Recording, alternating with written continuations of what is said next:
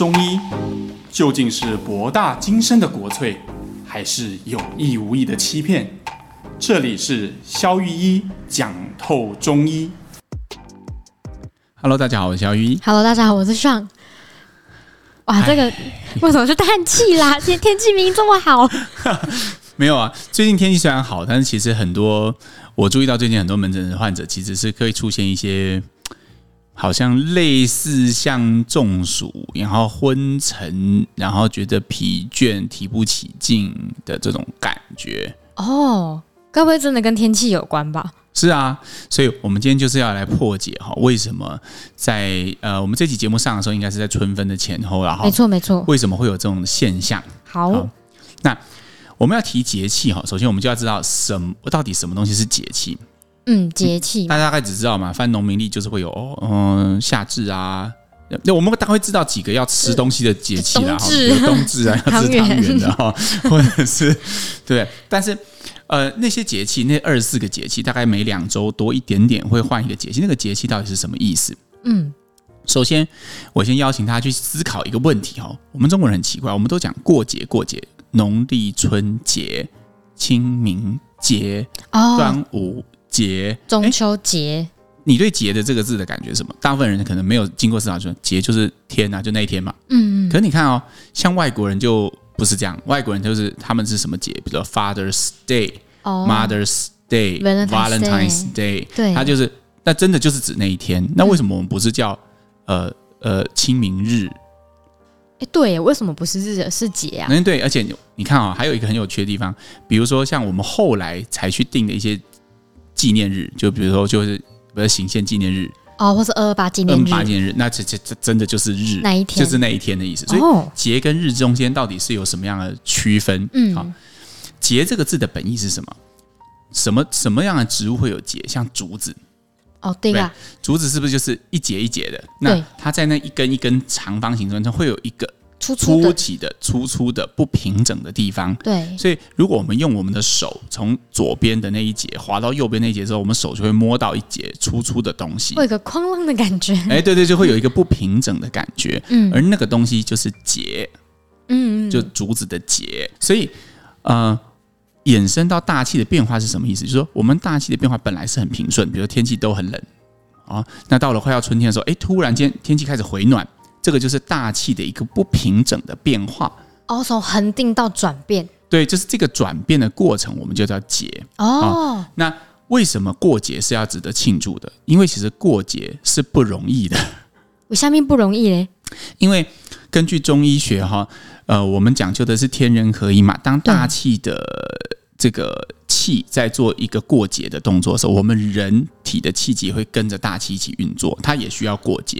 所以，如果你身上是带有一些疾病的，或是带有一些呃不顺畅的气的，在过节的时候会特别容易发作。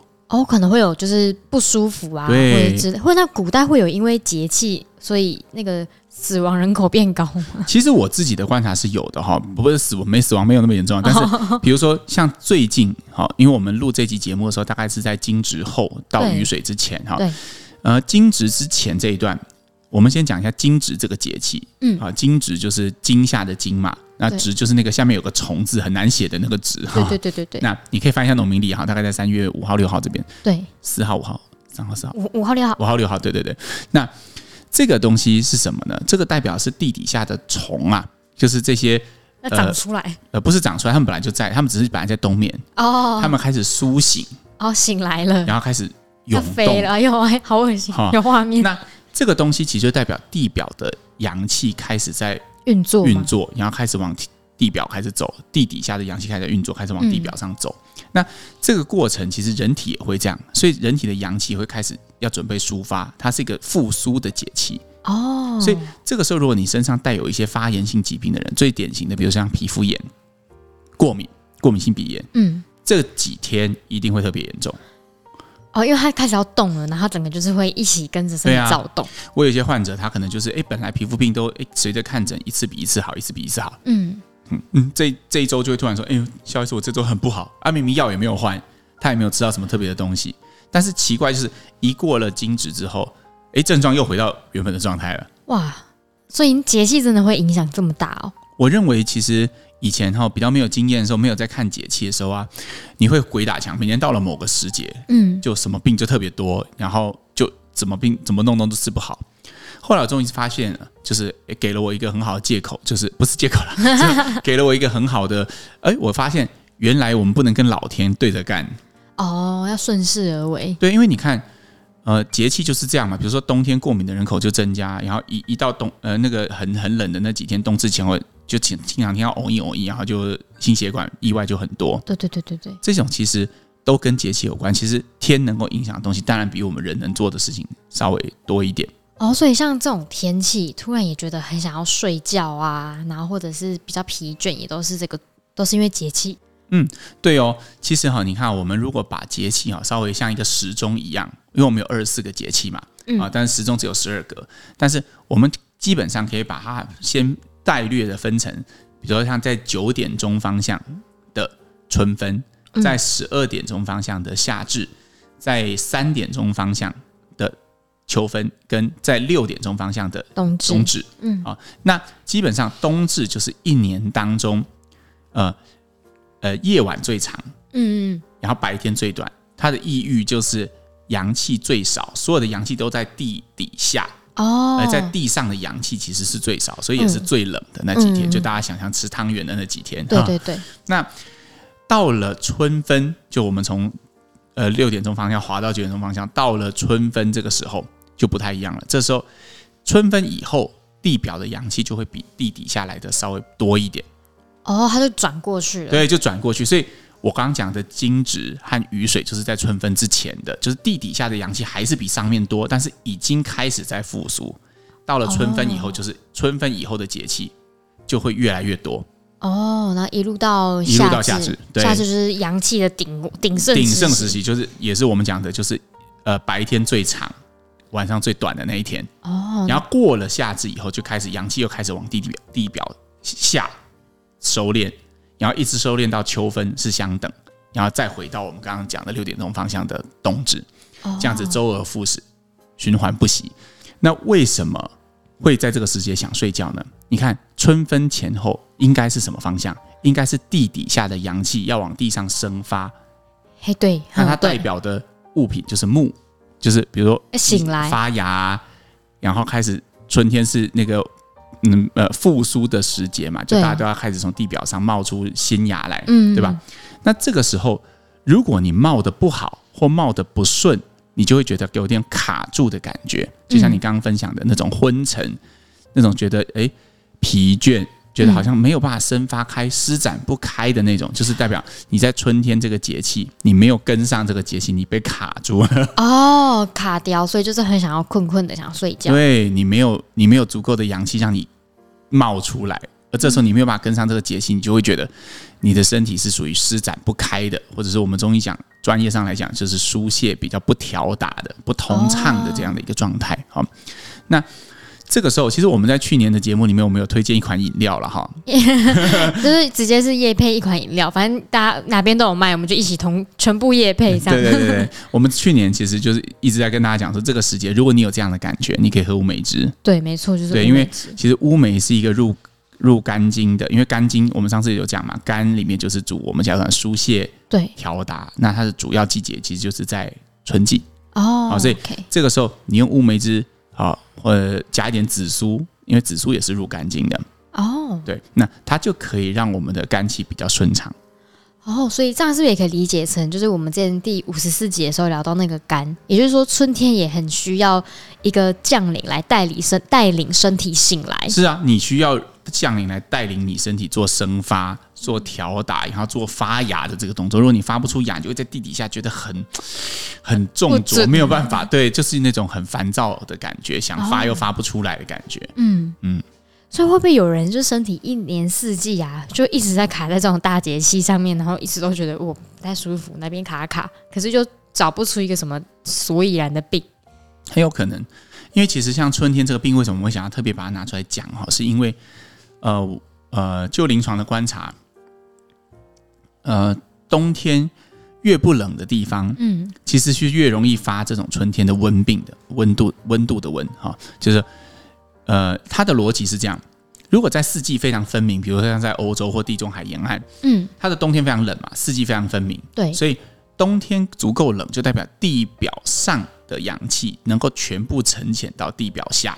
哦，那这个时候比较好，它地表下的氧气储藏的够，所以它在生发的时候，它就有足够的能量可以破茧而出生发。哦，但是如果你收敛，像我们四季其实不是很分明。你看，像台湾，尤其是近几年，对。它的状态就是冬天可能冷，你羽绒衣大概就穿那特定的几天啦，对，对对，就寒流来那几天啊。除此之外，好像好像长袖加一件外套就可以过。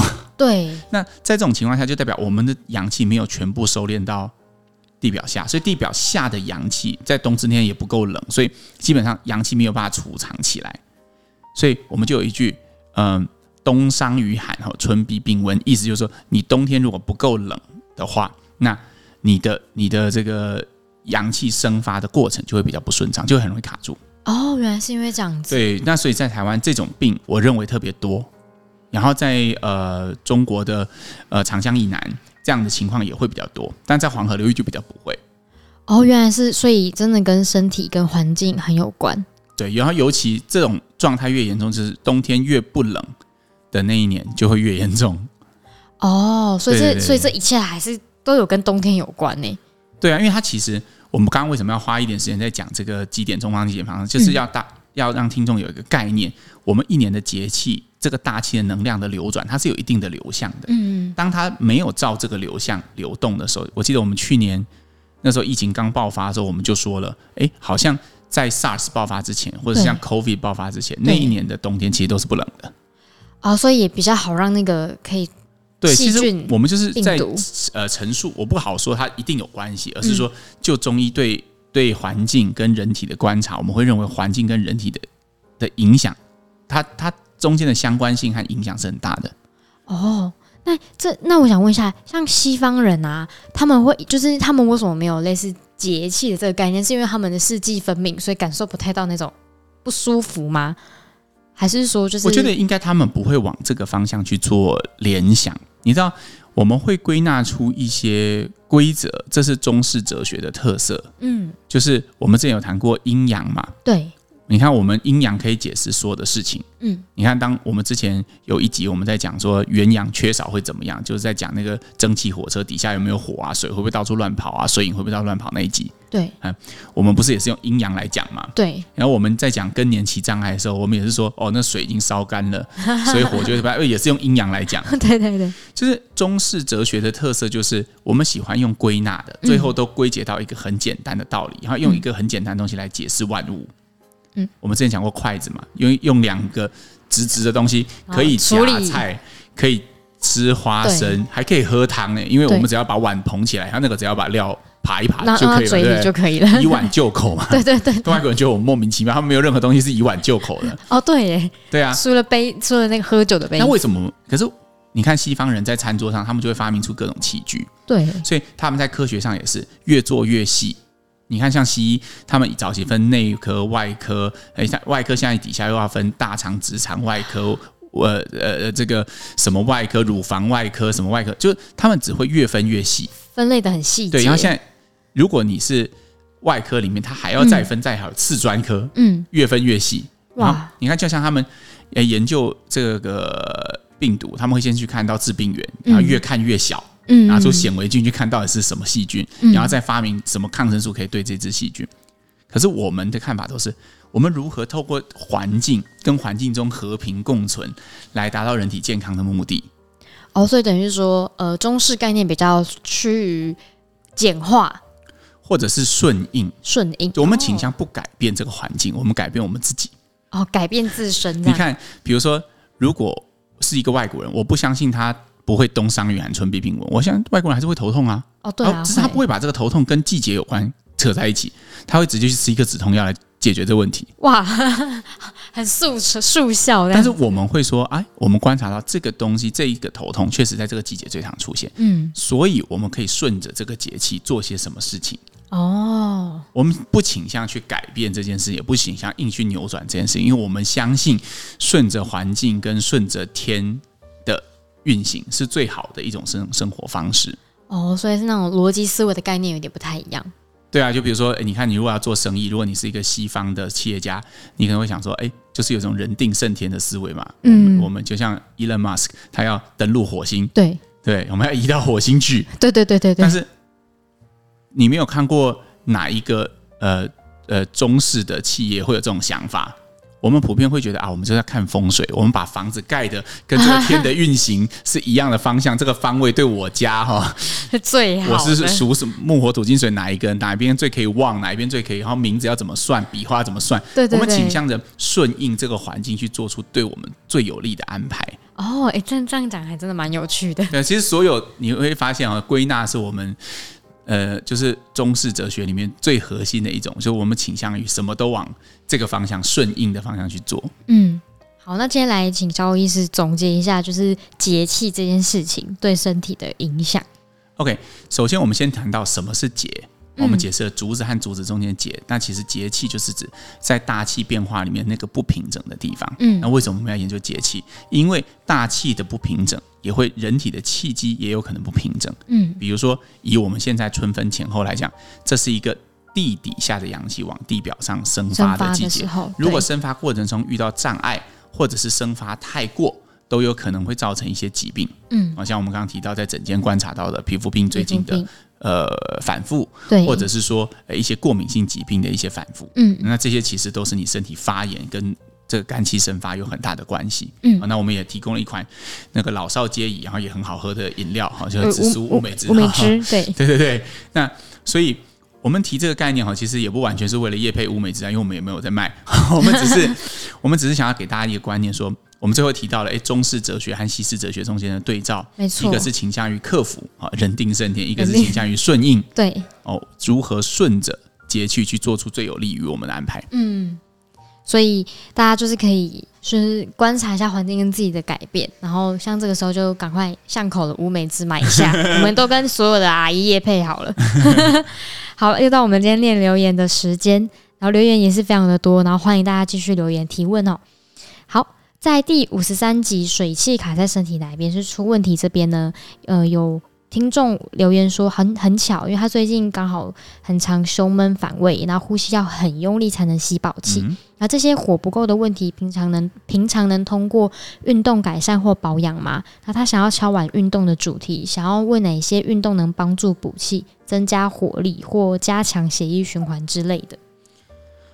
这个答案绝对是肯定的，就是嗯，运动它绝对是能够让身体的火跟代谢是增加的。我们上次提到嘛，水循环是这样，底下的火够旺的时候，水会化气，它就不会变成饮，嗯，对不对？那没有饮就不会有饮堆在中焦，你胸闷啊、反胃啊、恶心这些问题。对，所以运动绝对可以改善这件事情，这是肯定的。嗯，好，那中药是我们上次说，哎，你吃一些温阳的药也是可以改善这个。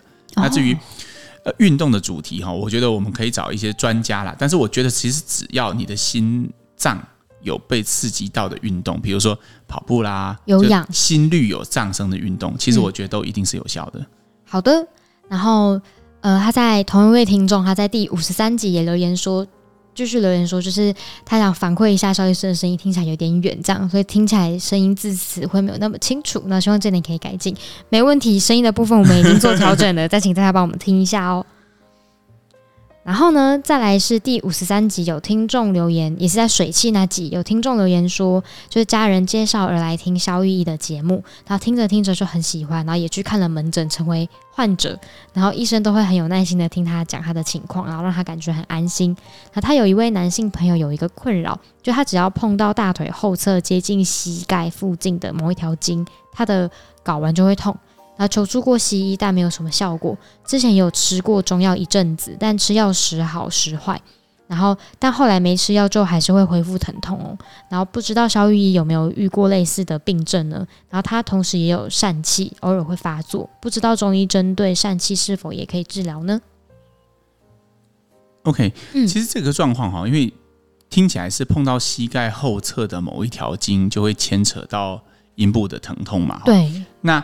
然后又有疝气的病史，对，我会认为，如果你的那条筋是只有集中在一边，比如说你只有碰到右脚膝盖会，或只有碰到左脚膝盖会，就是集中在一边单一侧的，我会认为是结构的问题。OK，会比较倾向啦，还是结构的问题，因为，呃，它应该跟肾气或补肾，我觉得没有什么太大的关系。嗯，就算你吃了一些比较温阳啊、骨盆啊的一些放松的药，我觉得也只能有一一下子的效果，因为他刚刚说有吃有一点效果，但是你不吃立刻就回来，所以我觉得这可能其实是需要找一些结构调整的医生，专精于结构调整的医生去处理。我觉得这是比较有可能的方向，提供给这位听众参考。好的，那下一则留言是在第五十一集局部狂流汗这一集。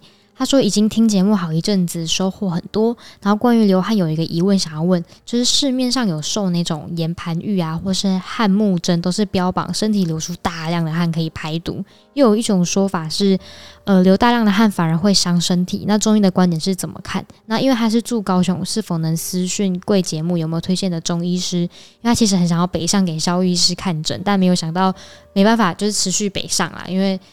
嗯嗯，对对对对对，所以他主要是想要问，就是流汗这个关关于岩盘玉跟汉木针，对啊，如果高雄私讯的话，就麻烦私讯我们粉专。嗯，对，我我想这样子哈，流汗这件事情是这样，我们上次有特别去做一些区分嘛哈，比如说你的流汗到底是局部的还是全身全身性的啊？那是否跟你的运动量是否有匹配或合理？比如说你在热瑜伽或岩盘浴，我觉得你流汗那很正常啊。嗯。但是如果你是吃一碗拉面，然后开始汗如雨下，然后还会滴到面里面去，我觉得那就有点夸张。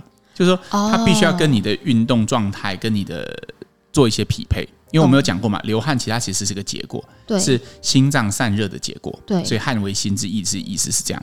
所以今天如果你在做一些劳作性其实不是很强，比如说吃拉面，然后你就可以汗如雨下，代表你的心脏太弱了。哦，它其实因果关系是颠倒，并不是说流汗本身好或坏，是。你在做什么样的运动？呃，什么样的劳作形态搭配什么样的汗量？嗯，我们来判断，哎，你这个心脏的机器是不是有一点出了什么问题？所以意思是说，在异常的时候爆量流汗，才那种才是有可能伤身体，可能你身体有病症。对，或者是你的流汗都很局部，嗯，有没有手汗？比如头汗，头皮是狂流汗，那这个一定是有塞住哦。嗯。所以他可能要观察一下自己流汗的时候是在什么时间点，然后是是什么部位在流汗。嗯、好的，然后在有一位听众在第四十九集过年这样聊留言说：“哦，长辈就只是八卦和尬聊而已。” OK，那第五十四集呢，有听众留言说。呃，第五十四集是肝气的那集，他说是非常精彩的一期节目。嗯、然后他每天边跑步边听，让他的跑步节奏非常稳定。他萧医师给人力量，上则是女朋友的一个不错模板，哇因为声音实在好迷人。谢谢。他说夸张的话说完了，言归正传。所谓当春乃发生。春天是生养的季节，我倒是没有太多烦躁的感觉，但很容易感觉到困。那这个是不是也跟肝气不调有关？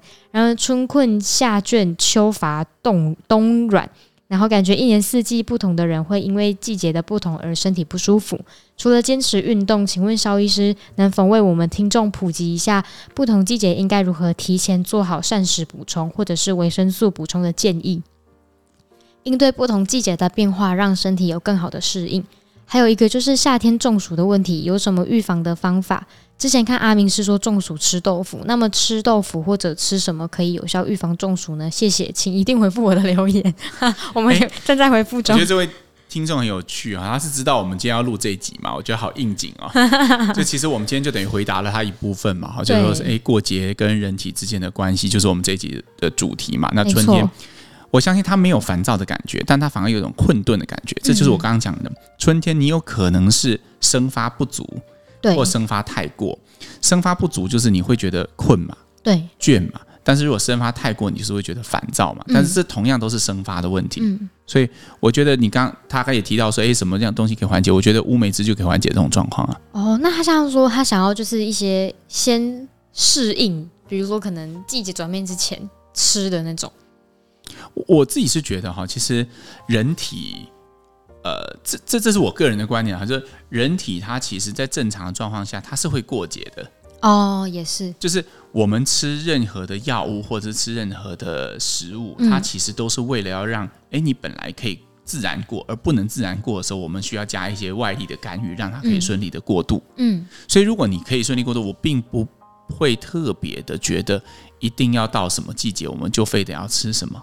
哦哦，这是我个人的观念啦。当然，你也可以说啊，那我还没有头痛起来之前，我每年都会头痛，那我先喝乌梅汁可不可以？可以，那比如说你提到的夏天你还没种植之前就先吃豆腐，可不可以？我相信也是可以，但是你会冒着一个风险，就是你你这样做的时候，你假设是每一个人其实都一样的，对。但其实你会发现哈，比如说我不晓得这位听众，你可以观察自己，你通常在对立的时节不是两个都会的，因为你要身体要么就是偏不能生发，要么就是偏不能收藏，嗯，很少人又不能生发又不能收藏的，嗯，所以你身体要么就偏热，要么就偏冷。所以，当你选择两边都吃的时候，一定会有一边出问题的。哦，所以其实身体就是让它自然顺应这个世界。然后，如果当你真的有卡住，那就在处理那个卡住的部分就好了。嗯，有可能你那那四个点，你也许只会卡住一个点，那你就处理那个点就好。嗯，它不需要每一个点都需要去吃什么才有办法过渡。我是觉得没有需要的。了解。那我们再来看本周最后一则留言，第五十四集中医说的肝不通这集。他说他把全部的集数都听完了，哇哦，然后觉得获益良多。然后因为想要请教医师一个他困扰很久的问题，她是一个二十七岁的女性，然后就是有胃食道逆流，也有去照过胃镜检查，结果是 A 期，然后目前也有在服用得喜胃通，然后医生说吃三个月，并且因为觉得我有肠躁症，开了益益生菌给他吃，大致上吃起来效果都不错，不过就是他每天早上起来的时候刷牙都会很想吐。然后又没有办法忍着，因为他说只要一一个胃酸一上来，他就会很想要吐嘛。那他说他怕反复这样子的状况，他对他的胃会不好，但又无法克制不去吐，所以他就是有一种痰卡在里面，然后很恶心的感觉。想要问医师要怎么样处理？因为之前也是因为这种情况看了很多次中医，好像没有得到解决，就是依然还是非常的想要反胃，想要吐这样子。那他怕，他怕就是。呃，他每天这样吐，然后吃的药都没有效了，因为又让胃酸起来，就卡在喉咙的感受这样子，所以想要询问说，可以建议平常多吃什么，或是做什么样的生活习惯的改变？因为他基本上都是早睡早起，自认算是健康的饮食及生活模式。然后这个问题困扰他非常久，而且他应该也跟着他的肠胃疾病息息相关，这样。嗯。嗯，因为我们真的没有看到你啊，好，所以真的很难给出什么具体建议。但是我我刚刚在听这则留言的时候，我觉得有一个感受哈，就是我感觉到这个听众应该是一个很自律的人，嗯，然后做事很有规划的人，对吧？嗯，他会先去看西医，然后有吃药，然后又去看中医，然后他也会担心说他早上起来，呃，如果胃酸逆流，他吃的药会不会没有效？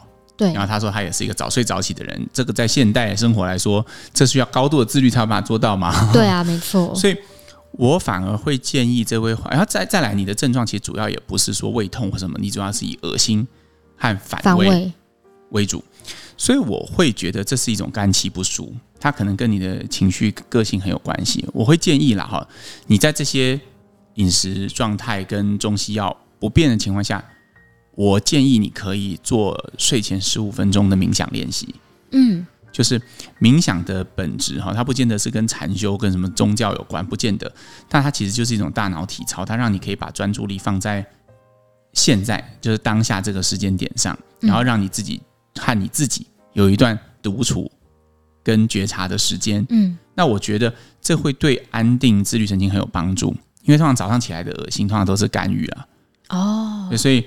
呃，这种练习其实对于这样子的患者的类型会特别有帮助。你可以先试试看，呃，在你呃想要去吃什么别的东西啊，或者是想要去做什么更多努力之前，你可以先试试看这个简单的方法。哦，先从一个最基本、最贴近自己的方式练习开始。嗯，因为我觉得，如一旦因为想吐这件事哦，其实是很很有心理学意义的。嗯，但我我说的是不不好，你吃了胃炎之后想吐，那当然就是。病毒引起，但是大部分的时候，像你这种慢性的，每天刷牙前都想吐，想吐其实是一种过度敏感的现象。嗯，你看牙刷碰到我们的呃舌头，或者是碰到我们的后壁黏膜，有些人对这个反应其实是不太敏感。对，有些人很敏感，一压就想吐。对，就是有些人只要碰到一点，他就觉得很不舒服。就像有些人跟人家人的距离如果过近，他就会觉得很不舒服。有些人就会觉得不会，大家黏在一起，这样很好，很温暖。对 对，对，那这种其实这种敏感。